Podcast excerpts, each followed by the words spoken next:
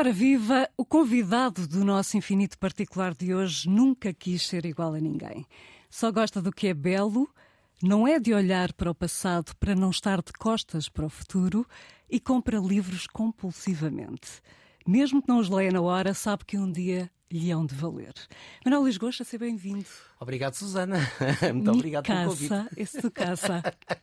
Olha, Isso é o nome de um programa espanhol. Ah, é? Olha, Manel, temos aqui águas engarrafadas, mas desculpa, faltam aqui os lençóis de linho, os, Os copos de roupões, vidro. os roupões imaculados, os cheiros bons, os frasquinhos de creme a estrear. Tu és irrepreensível na hora de receber. E e eu posso dizê-lo. Ahm, mas voltando aqui aos Pois livros podes. que compras compulsivamente, para quem gosta de livros como tu, não consigo imaginar melhor sítio para se trabalhar do que uma livraria. Foi o que fizeste quando regressaste a Lisboa, vindo de Coimbra, aos 17 anos. Não foi imediatamente o que fiz, mas sim. Portanto, isto deve ter acontecido por volta dos 18, 19 anos, mas também fui rapidamente despedido, justamente porque lia os livros e não os vendia. Portanto, Mas o quê? As pessoas apareciam e tu não, não as foi atendias? na livraria Portugal, que já não existe, que era uma livraria que existia na Rua do Carmo. Ah, e, hum, e, portanto, eu estava sempre a ler livros. Havia no primeiro andar, eu estava no primeiro andar, havia imensas bancadas cheias, repletas de livros, e, portanto, muitas vezes eu não estava atrás do balcão ou não estava a dar atenção alguma a um possível cliente que aparecesse, porque eu estava a ler livros, não é? E, portanto, ao fim de seis meses ou oito meses, acharam por bem despedir-me. Muito bem, não foi a única vez que foste despedido. Aliás, parece Também ter. fui do teatro. Exatamente, parece ter sido uma forma da vida de dizer já não é aqui o teu caminho. Ah, portanto, o que é que te aconteceu então ah, no Vilare? Foste dispensado pelo Raul Solnado e pelo. E pelo João Vasco Mota Morgado. e pelo Vasco Morgado. João Mota era surpreendentemente um encenador para uma comédia, portanto, João Mota, o ator e o encenador da comuna, portanto, foi chamado para ir até ao teatro dito comercial, mas estamos a falar de uma comédia, de uma alta comédia, protagonizada pelo Raul Solnado, e o Vasco Morgado Júnior, filho do grande Vasco Morgado de antes de 74, era o empresário. Curiosamente, a- um, eu fui despedido porque há um ritmo. um, Eu vinha do teatro independente, onde as coisas têm um outro tempo para maturarem, para se construírem uh, nos ensaios. Portanto, há ensaios de dois meses. uh, Naquela altura, eu estava na Luzia Maria Martins, no Teatro Estudo de Lisboa, o Teatro Vasco Santana, e, portanto, eu vinha de um registro completamente diferente para uma incursão no teatro comercial, ao lado de- do Raul Solnado e de outros nomes importantes da, dessa área do teatro. Mas com outro ritmo. Com um ritmo diferente no que diz respeito à construção da personagem. Mas depois há aqui um outro bloqueio. Eu ia fazer um homossexual. E isto é muito interessante. E eh, o- um homossexual, ainda por cima, pelo lado mais caricatural. Certo. Ah, e, e, portanto, eh, agora à distância, eu percebo que não fui capaz porque havia aqui um bloqueio qualquer. Habitualmente, Interior, Um bloqueio teu.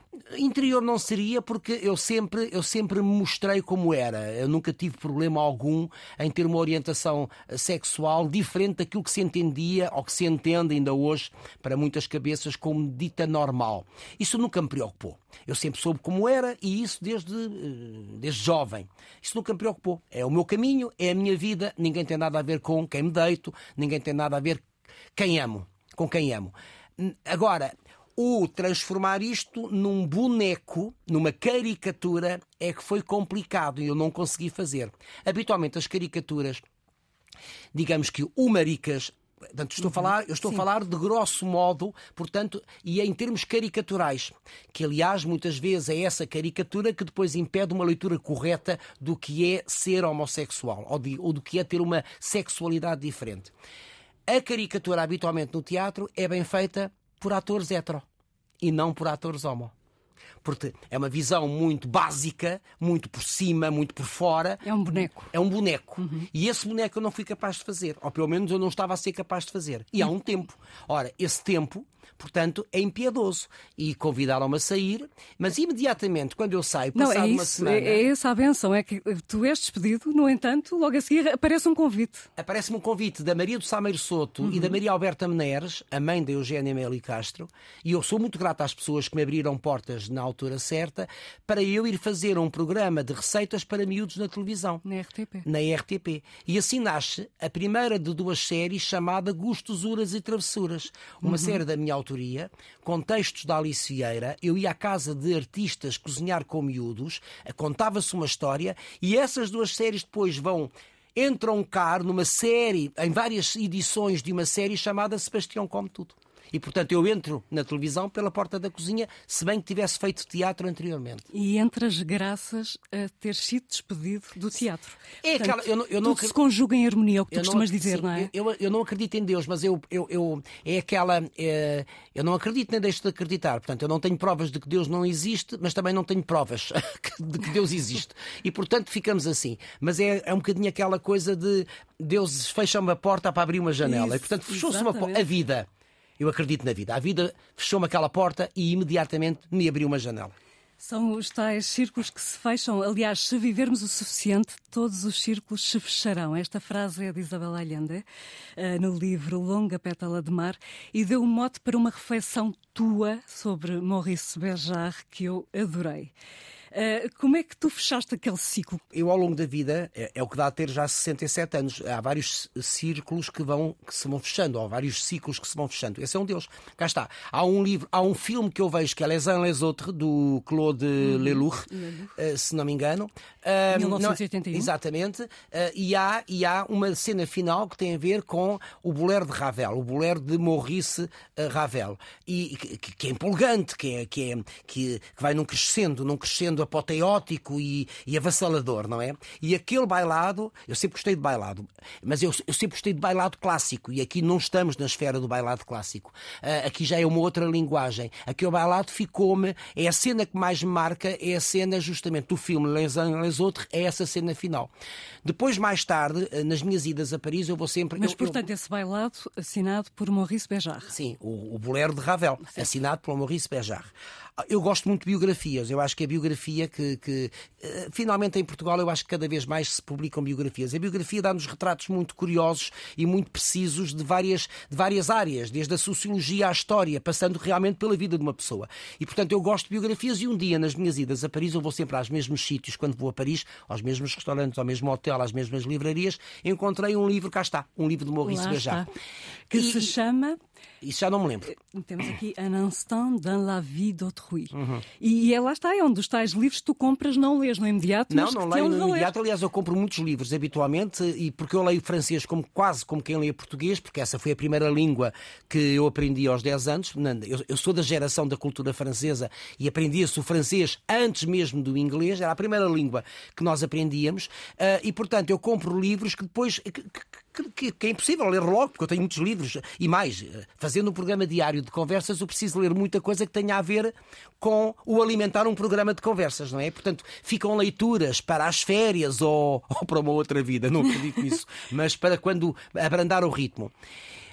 E o que é certo é que muito mais tarde, muitos anos mais tarde, eu leio o livro. Aliás, eu sabia da história do Maurice Béjart, justamente depois interessei-me por saber quem é este homem. E sabia que este homem já tinha estado em Portugal na década de 60, que havia sido justamente na altura em que o Kennedy foi morto. Porque Ai, não é do Kennedy, era é? do irmão. Exatamente. Exatamente, que até é posterior. Portanto, é o irmão que se, que se candidata também à presidência e também é morto. Aliás, aquele, é, uma, é uma família trágica, no que Trágica. diz respeito a tragédias, a assassinos, assassinatos e, e mortes. Ahm, e depois ele, ele, ele vem ao Coliseu dos Recreios, justamente nessa altura, e nessa altura ele pede um minuto de silêncio, não é? Final do espetáculo. Estamos ainda, estamos em pleno Estado Novo ainda, portanto, no final do espetáculo ele pede um minuto de silêncio e quando vai para os camarins com a sua. E, e diz que esse minuto de silêncio será uh, em nome da vítima, de uma vítima do fascismo internacional. Exatamente. É aqui Exatamente. a sua desgraça, não é? Aí é a sua desgraça, não é? Porque uh, se não havia sido incomodado durante a exibição do, do, do balé que nos trouxe e da sua companhia, automaticamente depois acho que há um canto revolucionário que rompe uh, na plateia, não é? Portanto, há um, há um aproveitamento da ocasião e ainda bem que, que ele existiu e ele depois é convidado. Um, a ir embora. E, e, só regressa depois de 74. Exatamente, aliás, ele vai, ele vai, vai aos calabouços da PID no dia seguinte e é expulso do país, Exatamente. Eh, tido como subversivo e indesejável. Volta mais tarde em 74. Era, era uma pessoa, uma persona não grata, e eu vou ver o espetáculo em 74, eu vou ver o espetáculo ao Coliseu com o Bolero de Ravel. E, e, e, lá está, aqui se fecha um, um outro ciclo tu, que tinhas visto o Bolero de Ravel em filme, agora consegues vê-lo ao vivo. Mas é mais tarde ainda, isso, muito isso recente. É, isso é em Versalhes, pois é. Mas muito recentemente em Versalhes, eu, eu aliás, eu, eu, eu, ando sempre. Eh, as minhas viagens são. Por isso é que eu vou sempre aos mesmos sítios. Eu vou sempre a Paris, a Veneza, a Viena. Portanto, eu, eu ando sempre à procura de, de, uma ópera, ou de um bailado, ou de um concerto. É isso é que me leva a viajar. Por isso eu, eu, não, eu, não, eu não faço destinos de praia, eu faço destinos culturais. E quando eu descobri que na Ópera de Versalhes estava a companhia de Maurice Ele entretanto já faleceu, que ia apresentar o Bolero de Ravel e ia apresentar um bailado a partir das canções da Barbara e do Jacques Brel. Exatamente. Outros nomes que têm a ver com a minha é. adolescência, cultura francesa, eram, os, eram algumas dessas vozes que eu ouvia regularmente quando tinha 14, 15 anos, juntamente com o Gilbert Bécaud e com o Charles Aznavour. Depois, quando eu soube que havia esse espetáculo, eu disse: não, faz todo sentido, já tinha lido o livro, ah, já tinha lido entretanto o livro biográfico do Maurice Bejar e eu disse ao Rui: vamos a Versalhes, porque isto parece-me que é a vida para fechar aqui um, um círculo, não é? E portanto fez todo sentido. Eu agora já não volto a ir ver a Maurice Bejar nem, nem o Bolero de Ravel. Está visto e fechei aqui um círculo que tem a ver com um livro que comprei e as memórias de adolescência. Um livro que compraste e que só leste 40 anos depois? Sim, só li 40 anos depois. E, e depois, de facto, eh, esta, esta, esta forma de beijar também te pôr em contacto com a, a tua banda sonora de toda a adolescência. Era sim, assim que tu sim, dizias, sim, não é? Dei por mim lembrar a banda sonora de toda a minha adolescência, onde a cultura francesa dominava. dominava. Não, mas é só, só, para, só para reforçar esta ideia de que muitas vezes as compras não fazem sentido naquela altura. Mas, por exemplo, eh, o tema da violência doméstica é um tema tão recorrente tão, e é importante que falemos disso. E eu lembro-me que há muitos anos fui ver uma peça do, com uh, o Jean-Louis Trintignant em Paris e com a filha. Marie Trintignant, que é morta pelo seu marido, portanto, um quadro de violência doméstica extrema. Há um livro que a mãe desta Marie Trintignant escreve e eu comprei-o na altura. E pronto, ficou, ficou guardado. Tu não imaginas como na, nas primeiras abordagens da temática de violência doméstica, aquele livro que eu tinha comprado uns anos antes, me deu, não, foi uma preciosa ferramenta, porque era a perspectiva de uma mãe que não tinha percebido o sofrimento em que estava a filha. Portanto, muitas vezes os livros que eu compro, ou os artigos que eu leio e que, e que guardo, fazem sentido mais tarde como ferramenta de trabalho. Era só, para, era só para consolidar esta ideia. Portanto, a brincar, a brincar, a tua biblioteca tem quantos livros? Não sei, não faço a mínima ideia. A minha biblioteca uh, está quase toda no Alentejo, mas depois todos os dias estão a chegar livros e eu compro livros quase todos os dias, mas há bibliotecas muito maiores, não é? Bom, mas estamos aqui a atar pontas soltas. Fechamos, são, mas são milhares. Fechamos aqui um círculo, o círculo da cultura francesa, e a tua primeira escolha musical para o nosso infinito particular é um mestre da cultura francesa. Ah, Charles Aznavour, que eu vi, uh, que eu, eu acho que eu, eu já veio a Portugal e veio ao Altice Arena, mas eu não fui ver. Eu gosto de ver os, os, os artistas no no seu país, se bem que ele seja arménio, portanto, mas ele é francês, não é? Uh, e eu então, aos 80 anos, consegui vê-lo ao Palais des Congrès, uhum. um grande espetáculo com uma, com, uma, com uma orquestra, em que ele era absolutamente genial aos 80. Aliás, ele cantou até morrer, não é? Claro. Ele continuava, ele estava em digressão quando morreu, e portanto foi uma noite memorável. Charles Aznavour. Então vamos ouvir o tema Ai Morrer por Mas isso, essa, Já lá vamos. Sim, ah, porque tem uma, essa escolha tem a ver com a Amália. Já lá vamos.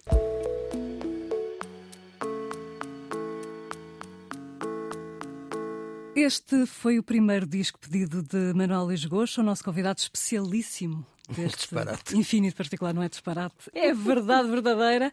Ouvimos Ai Morri por Toi, um tema que Charles Aznavour, dizias tu e bem, escreveu para a Amália. Sim, escreveu propositadamente para a Amália, portanto a Amália, a Amália, a Amália foi enorme antes de, antes de ser hum, muito estimada como merecia em Portugal, ela foi enorme no mundo, numa altura em que não havia, praticamente não havia televisão em Portugal. Aliás, ela aparece depois, já a sua carreira está lançada no mundo. Uh, não havia redes sociais, hoje é tudo muito mais fácil. E ela deu-se com os grandes do espetáculo mundial, na América e, nomeadamente, em, em Paris, em França. Aliás, em França começa o seu grande êxito internacional quando é convidada, ainda há medo, pelo Bruno Cocatrix, Cocatrix, o empresário do Célebre Olympia, e a convida para um espetáculo e depois ela ficou logo, acho que semanas ou meses. E Cocatrix, que adorava esta música particularmente Exatamente. e pedia-lhe sempre para ela tocar no. Olympia. E o Aznavour escreveu propositadamente para a Amália este tema que é muito bonito. E porquê Aliás, que eu é escolhi a este primeira canção que a Amália interpretou em francês. Possivelmente, sim. E, e a Amália detestava cantar em francês porque dizia não gosto do som da língua francesa para cantar. Para nós portugueses há uma dificuldade muito grande em pronunciar certos sons e quem está a cantar preocupado em pronunciar bem já não está a cantar, já não se entrega. Mas ela depois cantou imenso em francês também. É um Aliás, facto. ela cantou em francês, ela cantou. É natural que ela se sentisse mais à vontade nas, na- na- nas línguas eh, latinas, digamos assim, porque ela canta muito bem os boleros, ela canta muito bem em castelhano eh, e por aí Mas, fora. mas, por exemplo, em Ela cantou italiano. a, mas em relação a esta, a esta música do Morri por Toi, ela diz gosta da música, gosta das palavras, só não gosta é de cantar em francês. Disse na biografia ao Pavão dos Santos. É, que é o grande biógrafo dela. Exatamente. Agora, porque é que eu escolhi? Não foi só por isso que eu escolhi eh, esta canção. Escolhi essa canção porque me acompanhou também na adolescência e porque é Aznavour, mas porque no ano em que morre eh, Amália, a Amália morre e, passado 10 dias, encontro quem no hotel La Mamounia em Marrakech? Charles Aznavour. Portanto, eu, est- eu estou, eu estou no hotel a passar uma semana, de uma E- semana ou quatro dias de férias foste falar e, diz-me ele? Rui assim: está ali o Charles Aznavour, vai lá falar sobre a Amália, porque era muito recente. Claro, E por cima ele adorava e- a e- E Amália. eu digo: disparate, eu não vou, dar, vou lá falar com o Charles Aznavour. Ele conhece-me de algum lado. Fui muito a medo, não é? Porque é tal coisa. eh, não conheço o senhor, eu, eu conheço o senhor, ele não conhece lado algum. Eh, eu estava sentado no- na, na esplanada do restaurante da piscina, eu estava nas cadeiras da piscina. Fui muito a medo ter com ele, dizer que eu era um, um apresentador da televisão portuguesa. Eu lembro perfeitamente, eu estava a fazer a Praça da Alegria. Portanto, já foi há mais de RTP, 20 anos. E, hum, e- e- e queria saber a opinião dele sobre a, a Amália e a morte da Amália. Eu lembro perfeitamente que ele disse: não há pessoa. Ele, ele falou muito pouco, mas foi, foi, foi- não foi simpático, foi atencioso. Ah, sim, foi simpático. Hum, mas disse uma frase que me ficou: que é: não há pessoas insubstituíveis, há é pessoas muito difíceis de serem substituídas. E é o caso da Amália. Isso é lindíssimo. Sim, é isso. E ele disse também: a Amália era uma amiga verdadeiramente próxima, entendíamos-nos muito bem. Foi importante como Piaf foi importante. Eram duas grandes artistas. É o Bruno Cocatrix que diz que a Amália é a Calas do fado. Mas ela é mais que fadista. Sim. Ela é artista, absolutamente artista. E- e tu, tu quantas vezes a entrevistaste? Que, que aura era aquela? N- Sabes que não consigo definir bem por uma razão. Eu entrevistei, eu, eu entrevistei, aqui foi entrevista, eu entrevistei a Amália só uma única vez, num programa que eu, que- em que eu era co-apresentador com a Teresa Teresa Guilherme, Guilherme. que era o Olha que Dois, em que ela era a figura central e depois havia numa havia primeira fila. também. Uhum. Sim, havia numa primeira fila algumas pessoas que iriam falar da Amália, que eram das relações próximas da Amália.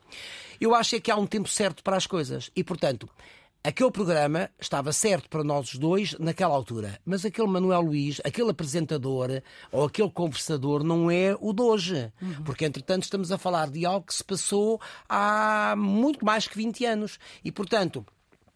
Há mais que 20 anos? Não, há 30, 30, anos. pois. Há 30 anos. Foi, foi antes da Praça da Alegria. É antes de eu vou regressar ao Porto. É há 30 anos. Ora, em 30 anos eu não sou mais aquele, aquele homem, aquele apresentador. A minha cultura geral é diferente. A minha leitura da, da vida e da própria televisão é completamente diferente. Costumavas dizer que velho que eu era.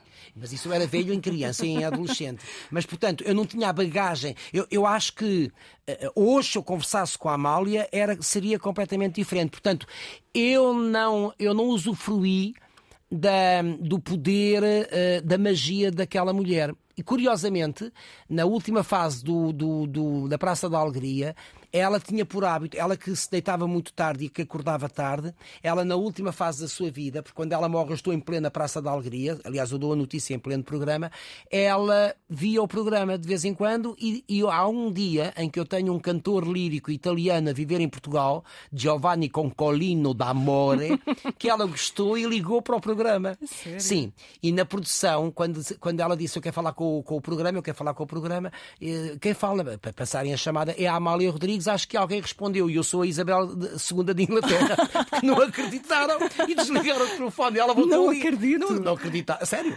E então ela voltou a ligar, ela voltou a ligar e entrou no ar. E eu, eu acho, eu acho, eu acho que ela gostava de me ver no programa, se bem que ela não gostasse de algumas atitudes que eu tinha, porque ela era conservadora no bom sentido, da- da- conservadora nas maneiras, nas boas maneiras. Há- há- ela, por exemplo, era muito crítica, entre aspas, de algumas piadas do Herman, porque achava que eram arrojadas demais, que ultrapassavam aquele limite, aquilo que nós hoje admiramos e que sempre admirámos ao Herman, eh, ela fazia-lhe um pouco de confusão. E, portanto, mas acho que eh, eu teria gostado muito, por exemplo, se eu teria gostado muito de fazer parte daquelas, só para estar calado e para ouvir, daquelas tertúlias na casa da Rua de São Bento, Ah, não sem é? dúvida, que aliás deram origem, uma delas deu origem a um disco, com o Vinícius de Moraes, com o Vinícius de Moraes o, o Ari dos Santos e a Natália Correia. Imperdível. Mas tu entrevistaste as maiores estrelas internacionais nos anos 90. Por muito que descrevas os momentos de glória como um fracasso, viveste ali experiências inesquecíveis. Únicas. Sim e não, cá está. Não tive a humildade. Fora do tempo certo. É Cá certo. está. Não tive a humildade de dizer não. Não tenho estrutura. Não, ó, Quem é, ó, quem é que ó, conseguiria ó, dizer não a um projeto Ó daqueles? Susana, hoje eu consigo dizer não a projetos que eu sei que posso não, não desempenhar na perfeição, porque eu, eu quero desempenhar na perfeição, se bem que a perfeição possivelmente é algo impossível de atingir, Ah, seja em que projeto for. Eu não tive a humildade naquela altura, há mais, há, portanto, ora isso foi na década de 90, portanto, vê bem, Foi em 94, Ah, foi. exatamente, portanto, há mais de 20 anos, eu não tive a, a humildade de dizer não, isso é, passo uma expressão que é muito vulgar e que é corriqueira, isso é are- areia demais para a minha caminhoneta. Portanto, não, eu não tenho estrutura intelectual, eh, não, era a questão de eu não falar inglês. Eh, porque para falar inglês, para conversar com qualquer pessoa, das duas uma. Ou se sabe inglês como se sabe português, ou então tradução simultânea, que é Sim, isso que sim, se sim. usa. Ainda por cima, ainda por cima o programa era gravado, portanto, podia haver aqui tradução simultânea e legendas depois a acompanhar a conversa, que foi o que aconteceu. Não era essa a crítica. A crítica é que eu estava a falar com grandes nomes como Catherine Deneuve, Certo. Jeremy Irons, Ben Kingsley, eh, Richard Attenborough, é por aí fora. Poderek. Vi- 20, 23. eh, Jeanne Moreau. Jeanne, Mo, Jeanne Moreau, que me deu uma conversa brilhante. exatamente. Geraldine Chaplin, a filha Sim, do, do, do Charlie Chaplin. que também entrou no Les uns les autres. Exatamente. Eu acho que é, que, é, que é mãe, se não me engano. Acho que faz um papel de mãe. Ah, pelo menos tem uma cena muito comovente. Ah, de reencontro, porque aquela história acaba por ser a história do Rodolfo Noraev, do bailarino, Que, que aproveita uma vinda à Europa. À Europa, a Rússia também é Europa, mas à vinda à Europa livre para pedir asilo e imediatamente penso que é mesmo. Não, é quando, é quando a companhia de bailado onde eu estava inserido vem a Paris, à Ópera Garnier, e ele depois pede asilo político à França. E, portanto, penso que a história tem, também, também vai ir Mas, buscar... a- mas oh Manel, tens estas pessoas todas, estas Sim, mas estrelas tive, Tá bem, internacionais. não tive a coragem de dizer que não, e, portanto, claro que foi uma ocasião única de estar ao pé dessas Mas estrelas. claro que foi. Até porque eu gostava até que agora que recordasses connosco eh, essa entrevista a Jeanne Moreau que te impressionou imenso. Era o monstro sagrado do cinema francês do século XX. E ela fala do cinema português. É isso. Ela tinha uma cultura geral Sim, e sim. uma cultura particular sobre o cinema português que não é muito normal. Eu lembro-me, eu agora puxando pela memória, porque eu já escrevi, eu, eu depois fiz um livro que era Eu Vi as Estrelas, porque realmente vi. Eu viste Essas mesmo? É que são, É essa a essas é que questão. são as estrelas eh, de dimensão internacional. Eu lembro-me de duas coisas que ela me diz. Eu lembro-me que ela me diz que conhecia a Madeira porque teve um romance com o Pierre Cardin. Cardin. E, portanto, acho que da, conhecia a Madeira, não tendo conhecido a Madeira, passaram o quarto. tempo todo no quarto do hotel. Nós imaginamos a fazer o quê? E lembro-me que ela tinha uma visão muito interessante sobre o cinema português. Não, eu, eu, eu- atenção que eu não fui rever as palavras, mas eu como tenho uma memória, hum, uma, uma boa memória Fotográfica. e, e, sobretudo uma memória para coisas que me interessam, eu acho que ela que falou que o cinema português era um cinema de resistência, ou resistente. Sim, sim, sim. É isto, Sem não é? dúvida. E eu achei muito E sabia o nome dos realizadores. Sabia o nome dos realizadores. Dos Eh, principais. ali- Aliás, conhecia, conhecia os realizadores principais da altura, ainda não tinham surgido novos nomes, mas uh, gostei muito desta ideia de que é um cinema com menos meios, não tem de todos os meios que o cinema uh, americano tem, até, cine... uhum. até outros, outros, outros cinemas um, de alguns países, como nomeadamente o francês, a cultura do cinema francês sempre foi muito importante, mas ela falou do que o cinema português era um cinema de resistência. Mas há outro caso muito interessante. A Catherine Deneuve, quando eu a entrevistei, saiu do programa para se encontrar com quem? quem? Com Manuel de Oliveira. Para fazer o para filme? fazer o filme O Convento. Ora bem. Portanto, e ela partilhou isso. Portanto, estamos a... Mas repara, outra atriz de cinema francês, ainda que conhecida mundialmente. Lá estão as tuas, Porque... as tuas divas francesas sempre por perto. Mas com um grande respeito pelo cinema Uma que se fazia português. na altura em Portugal. Então eu pergunto, ainda assim achas que o programa foi um desastre? Não, o programa foi um desastre de audiências, começa por aí. De audiências, porque de resto. Não. Então, um privilégio. não, sim, é um privilégio, mas agora vamos ser francos. Até hoje não faria muito melhor.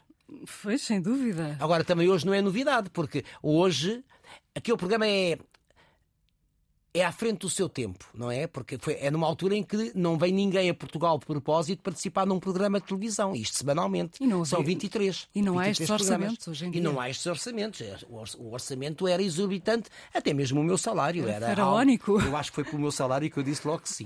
Tenho, convenhamos. Nem pensei no resto. Depois, fracasso de audiências, sim, mas ainda bem foi um fracasso de audiências e de crítica.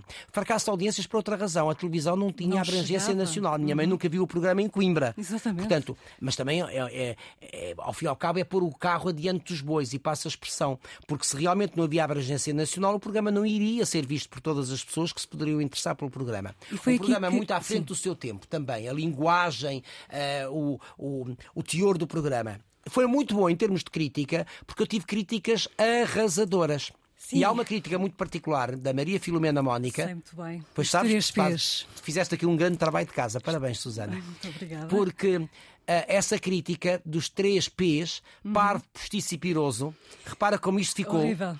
É horrível, não, foi muito bom. Sabes que eu já tive a oportunidade de falar com ela. Sei, já, programa... já fizer, confrontaste e ela Confront... não se lembrava, não era? Não se lembrava e diz confrontei-a no final. Eu, eu adoro a Maria Filomena Mónica, é uma socióloga uh, maravilhosa. Mais, rapidamente. Ela, ela, escreve uma crónica, acho que era na altura no Independente, não sei bem se era no Independente, se era no Expresso, não sei.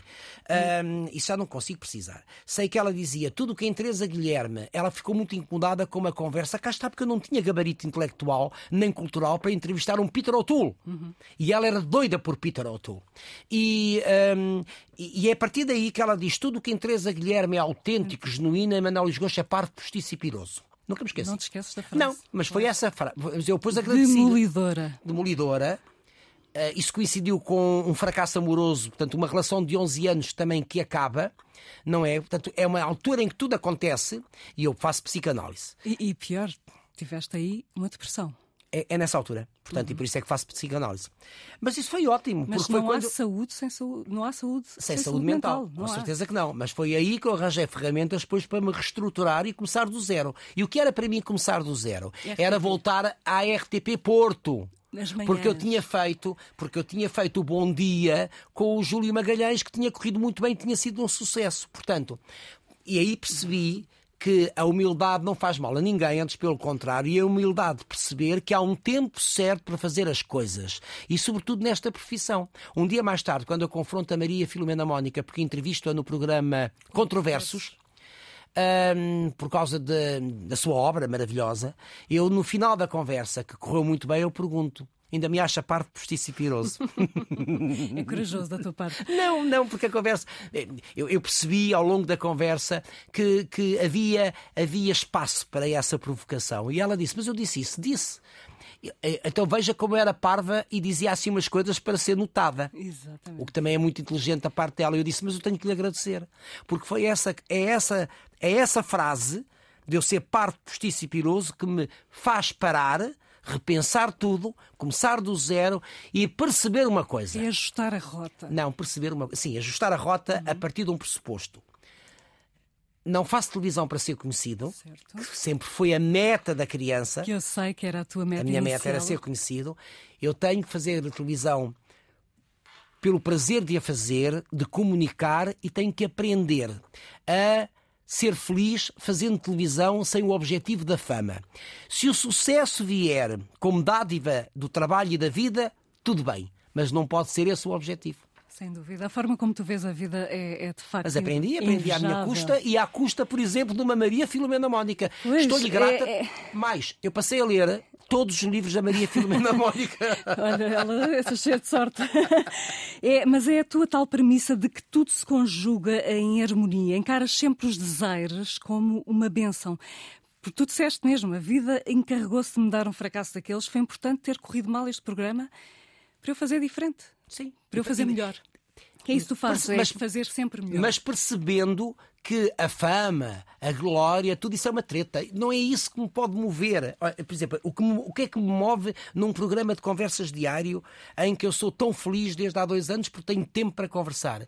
É, é aprender coisas conversando com pessoas diferentes todos os dias. Portanto, eu estou a melhorar aprendendo. É assim, caminho faz caminhando. Sim, mas eu acho que temos de estar atentos aos sinais da vida e, portanto, eu tenho estado atento, não é? Sim, tu estás E felizmente, aprendes vamos lá ver, mas a vida tem sido muito generosa, estou muito grata à vida. Mas fazes por isso.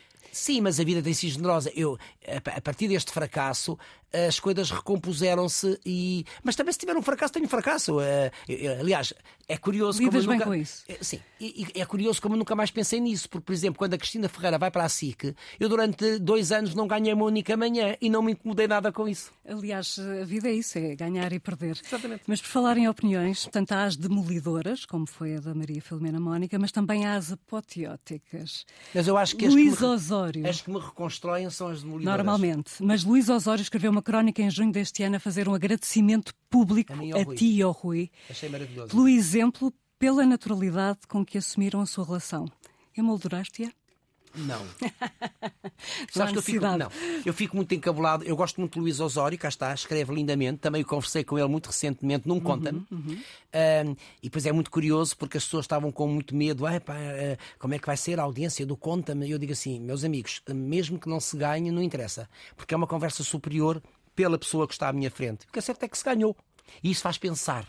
Ganhou-se a audiência nesse, nesse sábado com uma figura que não era tão conhecida assim do público, do grande público da televisão. Quando dás qualidade, as pessoas reconhecem qualidade. Se dás sempre mediocridade, as pessoas consomem a mediocridade. Claro que sim. Portanto, já as- estás nesse estatuto em que podes dar outras coisas às pessoas. Não, não, mas eu acho que esse é, é- é o nosso dever. Não emoldurei por uma razão, porque acho que. Não, emoldurei, ficou, fiquei grato pelas palavras dele, ah, mas eu. Eu há muitos anos que não, que não estou cheio de mim, portanto, ah, aquilo que eu e o Rui fazemos, milhares de outras pessoas fazem, que é viver na normalidade. Mas é o que diz o Luís Osório.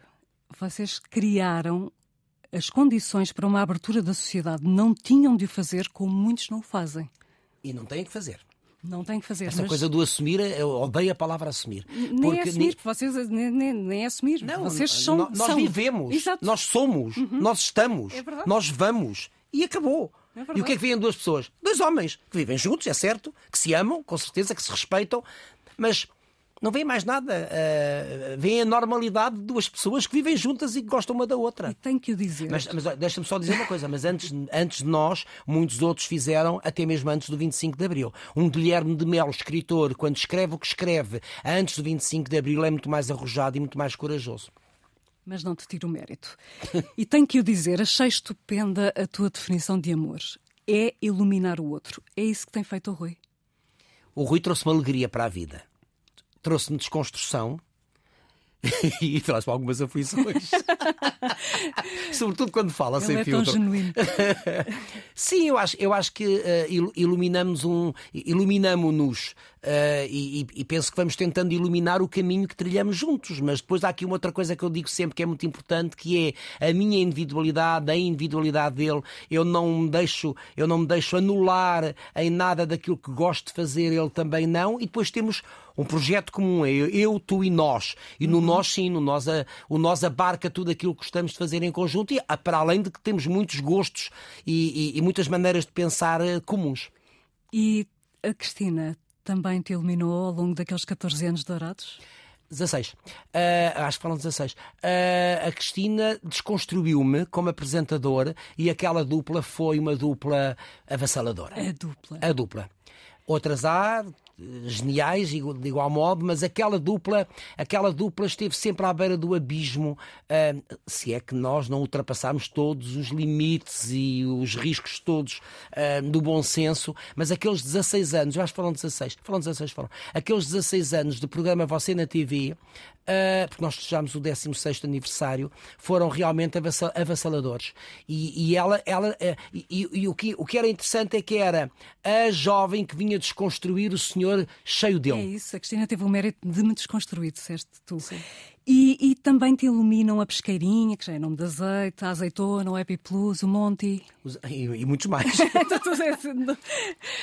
a eles deves os melhores momentos de felicidade a eles devo, devo os melhores momentos, alguns dos melhores momentos de felicidade, mas acima de tudo, os melhores momentos de fidelidade, porque os animais isso é são isso mesmo. É impagável. Manel, estou muito curiosa para saber que frase calhará em sorte no nosso momento Tómbola Redonda. É, já é um ritual aqui no Infinito aqui, Particular da Antena 1. Retira uma frase e lê para nós, por favor. Vou ter que tirar os óculos. Uns põem, tu tiras. Depois, porque eu vejo muito bem ao perto. Se pudesse escolher fazer uma coisa, sabendo que não irias falhar, o que seria? Cada um está no mundo para fazer algo único. Lá. O que é que faz sentido para ti? Sabendo que não irias falhar. Era o Masterchef. não. Uh, gostaria de ser diretor do Palácio Nacional da Ajuda. Este, é, olha, isto é em primeiríssima mão. É, é eu gostaria, é um eu, se não fosse apresentador de televisão, adoraria ser diretor de um museu. Sobretudo de um palácio. Eu acho que os palácios me ficam muito bem. Sim. ou do Palácio de Queluz, ou do Palácio Nacional da Pena, ou do Palácio da Ajuda, que é o nosso grande museu de artes decorativas. Sempre o belo. Sempre o belo. Eu comecei assim. É um homem que gosta do belo. Estamos a chegar Acho ao fim. Disse é para ti, é para ti. É para mim, ótimo. Sim. Uh, estamos a chegar ao fim e quando é bom é assim, passa a correr. Uh, não tarda, vamos ouvir o teu segundo disco pedido. Desta vez que esta canção Onde Vais, o dueto da Carminho com a Bárbara Bandeira. Muito rapidamente, porquê? Olha, porque é genial a canção em termos de música e de letra. É genial pensar que sai de uma jovem artista como Bárbara Bandeira. É genial a conjugação de vozes. Adoro a voz da Carminho, aquela velatura. E depois, onde vais? E, é uma boa e, questão. E onde é que vais a seguir? A seguir vou fazer o meu programa de conversas. E não vais almoçar? Uh, almoço, almoço em Bucelas, na Plural. Hoje era dia de arroz de bacalhau feito pela tua avó. Ai, meu Deus. Era? Ah, era quarta-feira. Quinta. Quinta. Odeio. Continuo a odiar. Não a minha avó, nem as memórias do paladar, porque ela fazia a loteria coroada de canela, mas arroz de bacalhau não suporto. Já o Rui, o Rui tentou fazer. Sim. Assim. Não, não, o Rui fez muito bem, mas eu não quis dar o braço a torcer. Ah. Se não gosto, não gosto. Rui, já sabes. É um ódio de estimação ao arroz de bacalhau. Bom, então este Infinito Particular uh, está a chegar ao fim. A produção é da Joana Jorge, João Carrasco no som, autoria Susana Bento Ramos, obrigada, Manel. Não, não, obrigado. Foi tão bom rever-te. Tu és uma amiga. É, e tu um amigo. Obrigada por me iluminares também. Fizeste-o em vários momentos. Disparate. Não Vocês fazem sim. melhor do que eu sou. Sou-te grata. Obrigada também a si por ter estado desse lado connosco. Até para a semana. Até para a semana e um abraço aos teus ouvintes.